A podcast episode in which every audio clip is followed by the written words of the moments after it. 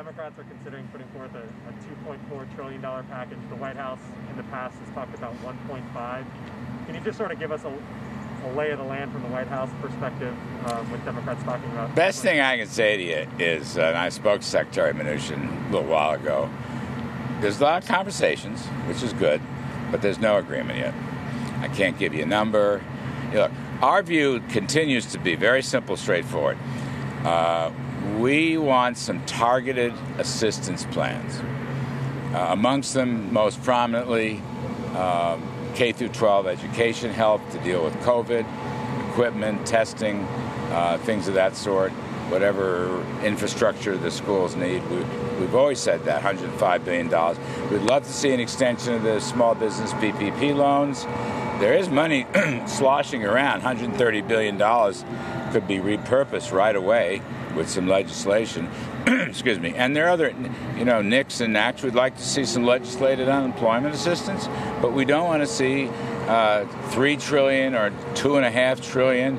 Uh, so, you know, I'd like to say we're making great progress, but I can't yet. I don't. I can't get ahead of that curve. It's not happening. They are talking though. The CR, yes. CR will be passed hopefully in the Senate on Wednesday, so there'll be no government shutdown and it'll be a clean CR. And once again, I will say though, the V shaped recovery does not rely on some massive stimulus package. Um, people talk about that, I don't buy into it. The unemployment claims, the weekly claims looked a little soft, although the trend line is down unmistakably. There's a lot of fraud in those numbers coming out of California by their own Labor Department people. They're just having difficulty. Continuing claims that are actually paid are down significantly each of the last many weeks. So I'm, I'm not looking for any let up in the V shaped recovery. Apparently, there's going to be money for the airlines and direct another round of direct payments. Um, in the Democrats' plan. Does that make it more attractive or, or, more possible for something to get done? The president favors more assistance to the airlines, and the president also favors um, an additional tranche of the uh, direct uh, mail checks. He favors that. So, Larry, you said that you don't feel like it's necessary for the V-shaped recovery. How badly does the White House want a deal, and are you at all surprised that Speaker Pelosi is coming back with a new legislative bill? Well, nothing surprises me anymore. Um, we're talking. That's all I can tell you. I, I don't want to be specific. Right? We're, we're talking. I guess that's better than not talking. 1,200 stimulus check. Sorry? 1,200 stimulus check. When can you deliver the next? I mean, the end of this is September or October? 1,200. Stimulus check. Yeah. Is it coming in September? Uh, I, I just can't predict. I mean, there's no, there's no, there's no deal yet. So there's no there there. So I don't want to, I don't want to put any numbers or timelines. the conversations are going on. Uh, the Democrats come back with a plan that's more uh, palatable to our thinking. Um, that would be fine. We'll let the president decide on that. As I said, he is he does favor the uh, direct checks. He'd like to see some unemployment assistance. He'd like to see the PPP extension. There's money's out there. He'd like to see the schools. We've always said, you know, kids and jobs. Those are our key things. We don't need a lot of stuff about non-COVID related things. What's your reaction? Hey, What's your about the vaccines?